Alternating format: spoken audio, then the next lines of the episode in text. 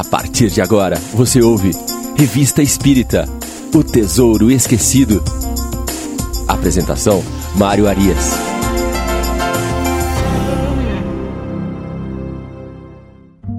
Olá, estamos de volta com Revista Espírita O Tesouro Esquecido. Iniciaremos hoje os comentários dos artigos de abril de 1858. O primeiro artigo que reportaremos intitula-se Período Psicológico.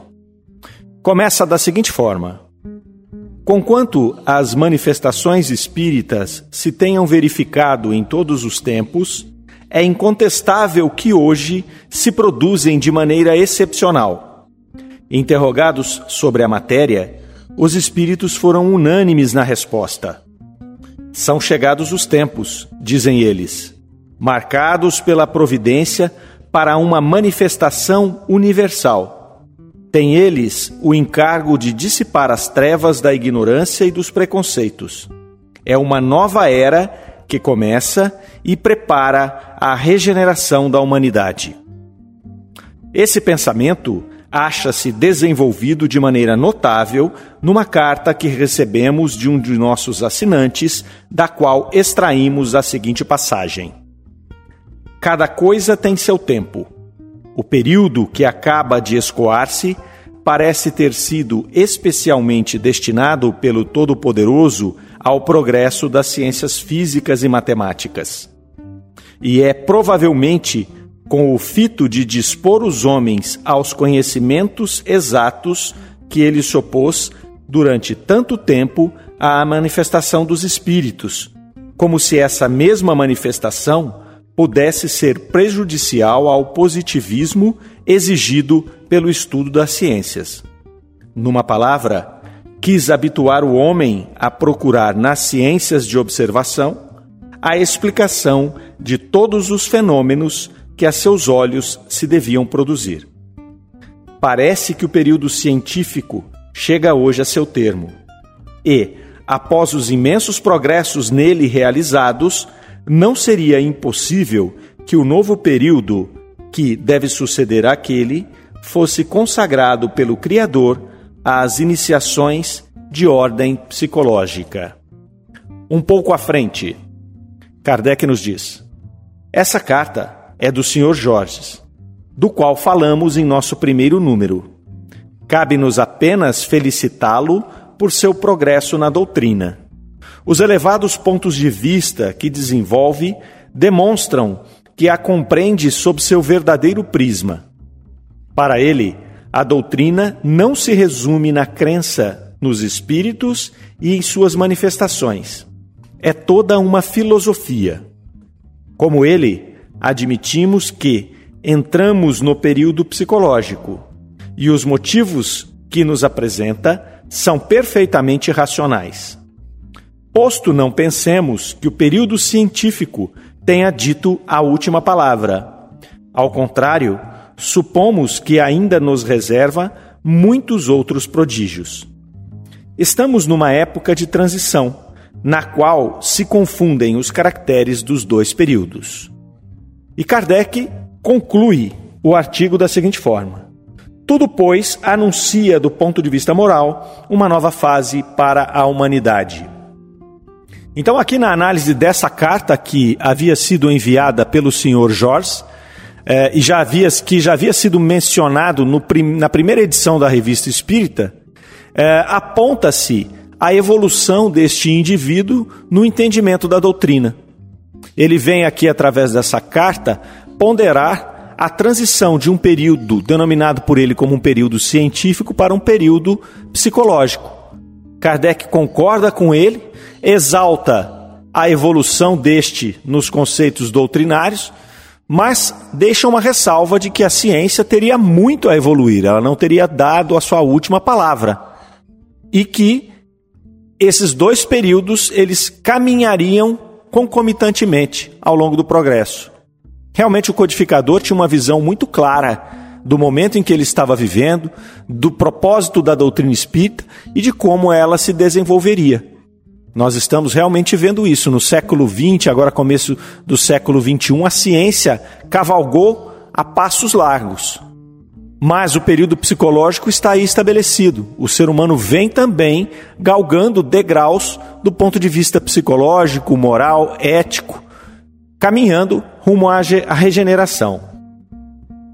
O próximo artigo é, intitula-se O Espiritismo entre os Druidas. A revista Espírita é recheada de artigos espetaculares.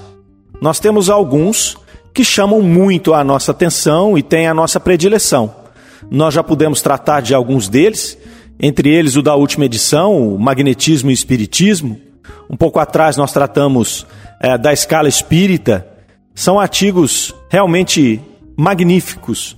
E este, o Espiritismo entre os Druidas, está entre o rol desses que nós já passamos, que são notáveis, e entre tantos outros que nós vamos ter a oportunidade de comentar ao longo dos nossos programas que vão vasculhar os 12 anos da Revista Espírita. Vamos ao artigo.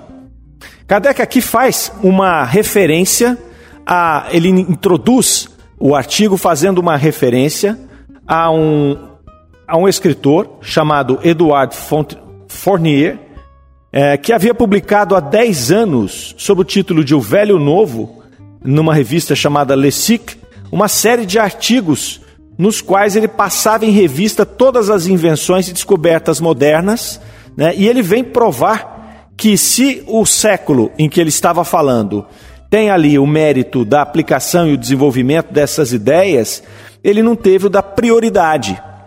Então ele vem dizer aqui que essas ideias, quando são aqui agora é, descobertas, sobretudo num período de grande evolução científica, elas, na verdade, elas têm a sua origem nas mais remotas eras anteriores. Kardec vai dizer aqui: tudo quanto se passa hoje é mera repetição daquilo que os antigos sabiam tão bem ou melhor que nós. A coincidência entre o que hoje nos dizem e as crenças das mais remotas eras é um fato significativo do mais elevado alcance. Faremos notar, entretanto, que, se encontramos por toda parte os traços da doutrina espírita, em parte alguma havemos por completa. Parece ter sido reservada à nossa época a tarefa de coordenar esses fragmentos esparsos entre todos os povos, a fim de chegarmos à unidade de princípios por meio de um conjunto mais completo e, sobretudo, mais geral de manifestações que, parece, dão razão ao autor do artigo citado pouco antes, sobre o período psicológico no qual aparentemente vai entrando a humanidade. Olha que interessante, Kardec então vai encadeando os artigos. Nós vamos vendo aí, nós estamos no quarto mês, analisando já o quarto mês da Revista Espírita, e a gente percebe que não existe aleatoriedade na Revista Espírita. Ele não vai pegando ali é, manifestações, cartas, artigos e colocando aleatoriamente. Ele vai construindo a Revista Espírita de modo a encadear os artigos, traçando sempre um fio condutor entre eles, com o objetivo didático de apresentar aquela doutrina que ia sendo codificada. Aqui não é diferente, ele faz uma análise da carta do Sr. Jorge, tratando do, do período psicológico, e ele entra nessa comparação do espiritismo entre os druidas, fazendo esse fio condutor, levando né, o leitor a poder compreender como ele chega nos seus raciocínios. Não existe aqui nada aleatório na revista espírita. O artigo continua oferecendo informações a respeito do local de onde o texto deveria ter sido produzido. Venha nos dizer que houve uma influência cristã naquela região. E aí o cuidado que se tem em separar dentro da análise a ser feita do espiritismo e da religião dos druidas, retirando esses componentes que pudessem ter sido inseridos pela influência do cristianismo. Um pequeno trecho nos mostra esse cuidado. Diz assim: os temas desenvolvidos nas tríades estão mesmo tão completamente fora do cristianismo que as raras influências cristãs que aqui e ali se infiltraram no seu conjunto, logo à primeira vista, se distinguem do fundo primitivo. Mais à frente, enfim, não é demais observar que a própria forma do ensino contido nas tríades é de origem druídica. O texto é apresentado nessa forma de tríades. Então, são axiomas que vão sendo colocados é, e sempre mencionando o número 3. Três coisas, três formas. E aí, esta explicação nos é dada aqui pelo artigo, que era uma forma deles se comunicarem para fixar as mensagens de maneira mais fácil na mente das pessoas, e também porque o número 3 tinha uma simbologia muito forte para os druidas. Então o texto aqui vem apresentar 29 dessas tríades. E é muito interessante porque ele começa justamente fazendo uma abordagem de Deus, depois vai fazer uma abordagem sobre o espírito e depois vai fazer uma última, a última parte, uma abordagem sobre as questões morais, as questões comportamentais. Vamos passar por algumas dessas tríades. Nós não vamos ler o artigo completo, como de praxe, porque o artigo é grande. Então nós nos limitamos aqui a comentar os pontos que nós entendemos mais importantes para a compreensão. E convidamos o ouvinte a que ele possa ler com calma após e ir tirando as suas conclusões sobre os nossos comentários. Vamos às tríades. O primeiro item é Deus e o universo. Logo na tríade de número 2, ela diz assim: Três coisas procedem das três unidades primitivas: toda a vida, todo o bem e todo o poder. Na tríade de número 4, três coisas prevalecerão necessariamente: o supremo poder, a suprema inteligência e o supremo amor de Deus. Número 5, as três grandezas de Deus: vida perfeita, ciência perfeita e poder perfeito. Então, olhem que interessante. Ele vai definir Deus aqui, e veja que nós lemos apenas três tríades, e aqui nós temos onze no texto. É, essas três tríades que nós lemos já nos aproximam muito da definição de Deus que nos foi trazida pelos Espíritos. Inteligência suprema e causa primária de todas as coisas. Se nós lemos apenas essas três tríades aqui, nós vamos chegar muito próximo do mesmo entendimento que os Espíritos viriam muito tempo depois a definir Deus. O próximo tema destas tríades vai falar dos três círculos, e aí ele aborda o espírito. A tríade de número 8 diz assim: três estados sucessivos dos seres animados: o estado de humilhação no abismo de Anuf, o estado de liberdade na humanidade e o estado de felicidade no céu. Ele está falando aqui das três etapas do espírito, os três estados sucessivos dos seres animados. Se nós fizermos uma relação com a doutrina espírita, nós estamos falando do primeiro estágio do princípio espiritual, quando nós somos ali criados e vamos trafegando né, entre as formas de vidas primitivas, ainda sem a nossa individualidade definida. Depois, o nosso momento evolutivo, onde nós já adquirimos o livre-arbítrio e passamos a encarnar como um espíritos humanos. E depois, quando chegamos ao estágio de espírito puro. Lá na tríade de número 7, ele vai dizer assim: há três círculos de existência. O círculo da região vazia, cegante, onde, exceto Deus, não há nada vivo nem morto e nenhum ser que Deus não possa atravessar. O círculo da migração, a Bred, onde todo ser animado procede da morte que o homem atravessou e o círculo da felicidade, Gwynfrid, onde todo ser animado procede na vida que o homem atravessará no céu. A similaridade aqui é grande, meus amigos. Um pouquinho à frente no artigo, Kardec vai dizer aí: Assim, em resumo, sobre esse ponto capital da teologia cristã de que Deus, por seu poder criador, tira as almas do nada, as tríades não se pronunciam de maneira precisa. Depois de haver mostrado Deus na esfera eterna e inacessível, elas simplesmente mostram as almas se originando nas últimas camadas do universo, no abismo Anuf. Daí passam para o círculo das migrações, Abred, onde seu destino é determinado por uma série de existências, segundo o bom ou mau uso que hajam feito de sua liberdade.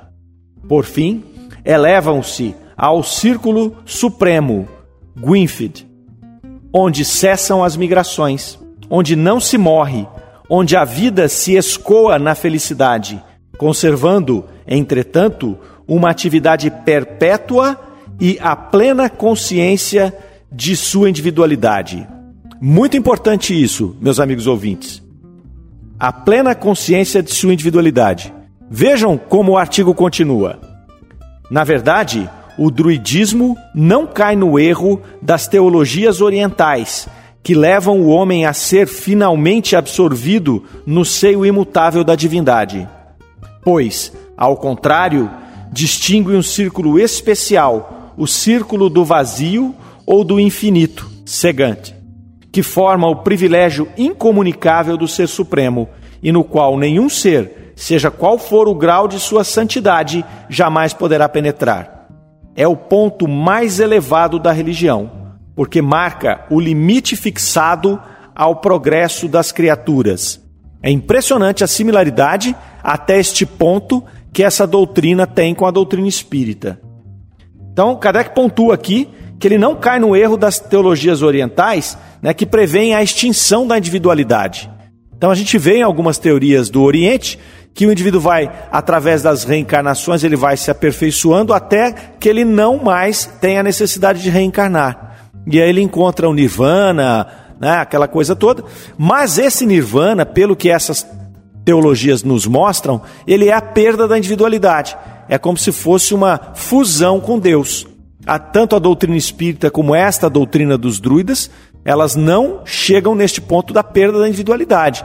Nós vamos nos transformar em espíritos puros e participar do processo de criação, do processo de manutenção dos mundos, enfim, dos planos de Deus que não nos alcança compreender quais são. Porém, nós não vamos perder nunca a nossa individualidade.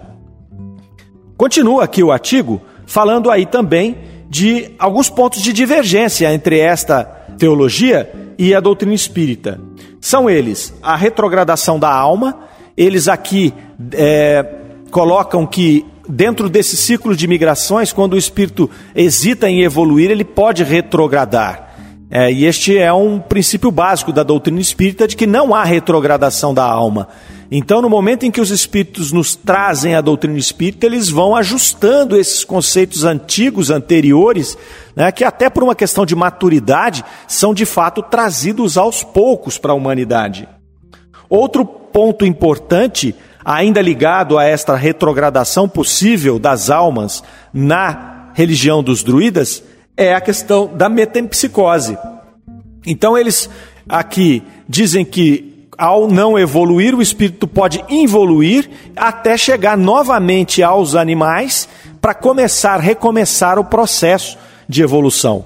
A doutrina espírita não, não entende assim, não é assim que os espíritos nos é, explicaram o processo. O espírito não retrograda jamais. O que nós podemos fazer é estacionar o nosso processo evolutivo, jamais retroagir. É, nós vamos sempre para frente, vamos sempre caminhando. Vamos continuar avaliando estas tríades. Vamos lá para a tríade de número 18. Ela diz assim: três calamidades primitivas de Abred: a necessidade, a ausência de memória e a morte. Olha que interessante, a ausência de memória. O artigo vai depois nos detalhar o que é isso. A de número 19 três condições necessárias para chegar à plenitude da ciência: transmigrar em Abret, transmigrar em Gif, recordar-se de todas as coisas passadas até em Anuf. Então ele vai dizer aqui a respeito dos, do processo evolutivo, enquanto princípio espiritual nas esferas ali vegetal, animal, depois enquanto já espírito hominal com a sua individualidade lá em Abred, e depois como espírito puro em Gwynfield. Um pouco à frente, lá, já na tríade de número 27, ele começa a nos falar de como se dá essa evolução. O que é que nós temos que conquistar para que esse processo evolutivo se complete? Vai dizer: as três principais coisas a obter no estado de humanidade: a ciência, o amor, a força moral, no mais alto grau possível de desenvolvimento antes que sobrevenha a morte. Isso não pode ser obtido anteriormente ao estado de humanidade, e não o pode ser senão pelo privilégio da liberdade e da escolha. Essas três coisas são chamadas as três vitórias. Extremamente interessante esses últimos, essas últimas tríades que nós lemos. É, a primeira tríade lida nesse conjunto, ela vai falar da ausência de memória, ou seja, do momento em que nós reencarnamos, a necessidade de nós não termos a memória das vidas anteriores. Depois ela vai falar aqui da liberdade de escolha, que nós não podemos ter a evolução anteriormente ao período de, de humanidade, anteriormente ao estado de humanidade, ele diz aqui. E que, a não ser, senão pelo privilégio da liberdade de escolha. Muito interessante, porque ele vai dizer que naquele período em que nós estamos lá, ainda nos expressando como princípio espiritual, nós estamos lá na, nos vegetais, nos animais ali, nos desenvolvendo, mas apenas recebendo informações do campo, do campo externo. Nós não temos ainda o livre-arbítrio. Só depois, quando nós chegamos no estágio da humanidade, que nós recebemos o livre-arbítrio, e é o que ele vai dizer aqui, chamar de o privilégio da liberdade e da escolha. Aí começa de fato a evolução do espírito. Até então é como se nós estivéssemos fazendo uma base, uma estrutura que permitisse que nós posteriormente chegássemos à evolução. Vamos ver o que Kardec coloca a respeito desses itens aqui no artigo. Ele vai dizer: considerada em si mesma, não é, pois, a morte, desde então, uma calamidade verdadeira, mas um benefício de Deus, que, rompendo os hábitos estreitíssimos que havíamos contraído com a nossa vida presente, transporta-nos a novas condições e dá lugar assim a que nos elevemos mais livremente a novos progressos. Assim como a morte, a perda da memória que a acompanha não deve ser tomada senão por um benefício. É uma consequência do primeiro ponto. Porque, se no curso desta longa vida a alma conservasse claramente suas lembranças de um período a outro, a interrupção seria meramente acidental e não haveria nem morte propriamente dita, nem nascimento, pois que esses dois acontecimentos perderiam, desde então, o caráter absoluto que os distingue e lhes dá força. Então, aqui ele pontua a necessidade da morte e do esquecimento. A necessidade da morte para que nós possamos deixar aquele processo de estagnação em que nós nos levamos ao longo da vida, para que nós pudéssemos começar uma outra experiência, uma experiência nova, com novos objetivos, mas um ambiente também novo, e a necessidade desse esquecimento porque se nós não nos esquecêssemos da vida anterior, na verdade não haveria essa interrupção, uma seria uma sequência da outra. E aí essa mudança de rumo, no qual nós podemos aí eleger novos objetivos, novas situações a serem provadas, a serem angariadas, estaria comprometido. Ele continua: porque esses períodos passados, como a posição atual do homem no mundo de sofrimento, constituem uma prova infelizmente foram manchados de erros e de crimes, causa primeira das misérias e das expiações de hoje. Evidentemente, é uma vantagem para a alma achar-se livre da visão de uma tão grande quantidade de faltas e, ao mesmo tempo, dos mais acabrunhadores remorsos que daí nasceriam. Como não a obriga a um arrependimento formal, senão relativamente às culpas da vida atual, assim se compadecendo de sua fraqueza, Deus realmente lhe concede uma grande graça. Fica claro aqui que tanto a morte como o esquecimento do passado são uma graça concedida por Deus e uma grande ferramenta no nosso processo evolutivo. Uma ferramenta que nós vamos utilizar para poder ir fazendo esta sobreposição de experiências.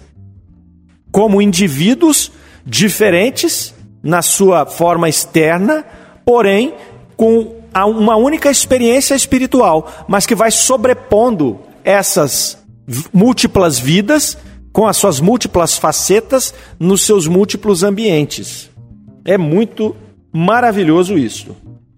Depois ele vai falar aí no caso o artigo continua descrevendo acerca da evolução do espírito. Diz assim: conforme suas lições, a alma eleva-se na escala das existências com a condição de, pelo trabalho sobre si mesma, fortificar a própria personalidade. E esse resultado ela o obtém naturalmente pelo desenvolvimento da força de caráter, aliada ao desenvolvimento do saber.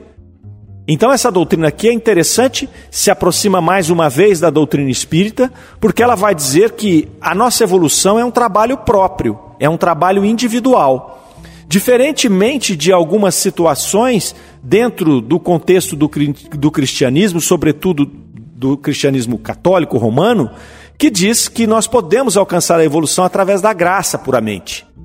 Ele já nos explicou anteriormente que a graça é justamente a lei divina, a maior graça que nós podemos ter. Então, o processo reencarnatório, o processo de esquecimento do passado, a oportunidade de termos várias experiências de diversas formas, aí está a grande graça divina. Nós não vamos nos elevar espiritualmente apenas por uma questão de crença, por uma questão de arrependimento. Isso são ferramentas, novamente, que nós vamos utilizar para a nossa evolução. Mas a evolução é um processo, é um trabalho individual de cada espírito. Não fosse assim, Deus nos teria criado já perfeitos. Não para que nós fizéssemos essa escala, essa construção de nós mesmos. Mais à frente, ali no artigo, ele continua: A doutrina espírita não consiste apenas na crença nas manifestações dos espíritos mas em tudo quanto estes nos ensinam sobre a natureza e o destino das almas. Se, pois, nos reportarmos aos preceitos contidos em O Livro dos Espíritos, onde encontraremos formulado todo o seu ensino, ficaremos admirados ante a identidade de alguns princípios fundamentais com os da doutrina druídica, dos quais um dos mais notáveis é incontestavelmente a reencarnação. Nos três círculos, nos três estados sucessivos dos seres eh, animados, encontramos todas as fases apresentadas por nossa escala espírita. Realmente, que é o círculo de Abred ou da migração, senão duas ordens de espíritos que se depuram pelas existências sucessivas? No círculo Gwynft, o homem não transmigra mais, desfruta a suprema felicidade. Não é a primeira ordem da escala a dos puros espíritos que, tendo realizado todas as provas, não mais necessitam da reencarnação e gozam a vida eterna? Notemos ainda que, segundo a doutrina druídica, o homem conserva o livre-arbítrio, que se eleva gradativamente por sua vontade, por sua perfeição progressiva e pelas provas por que passou. Do Anonf, ou abismo, à perfeita felicidade em Gwynfit. Com a diferença, entretanto, de que o druidismo admite a volta possível às camadas inferiores, ao passo que, segundo o espiritismo, o espírito pode ficar estacionário, mas não pode degenerar. E assim, ele encerra esta comparação entre as duas doutrinas, demarcando que o ponto de partida entre esta analogia está na reencarnação, mas que outras similaridades impressionantes se apresentaram, né, tais como o processo de evolução dos espíritos, desde ali o princípio inteligente, se mostrando ainda antes do livre-arbítrio, antes da sua individualidade reconhecida, depois com as reencarnações sucessivas que vão adquirindo as características necessárias para a evolução espiritual até chegar no ponto de espíritos puros ou perfeitos. Fazendo a ressalva da retrogradação da alma, que a doutrina espírita já esclarece que não é possível, no restante a similaridade é impressionante. Depois, para finalizar o artigo todo, ele coloca a escala espírita em comparação com a escala druídica. Ele faz um, um, um esquema, um, ele mostra ali as duas escalas e faz uma comparação entre elas, fechando aí com chave de ouro esse artigo que é espetacular, que é uma joia realmente da doutrina espírita. E nós também vamos fechando o programa de hoje. Nós agradecemos mais uma vez a presença de todos e desejamos uma excelente semana. Fiquem com Deus. Você ouviu Revista Espírita O Tesouro Esquecido.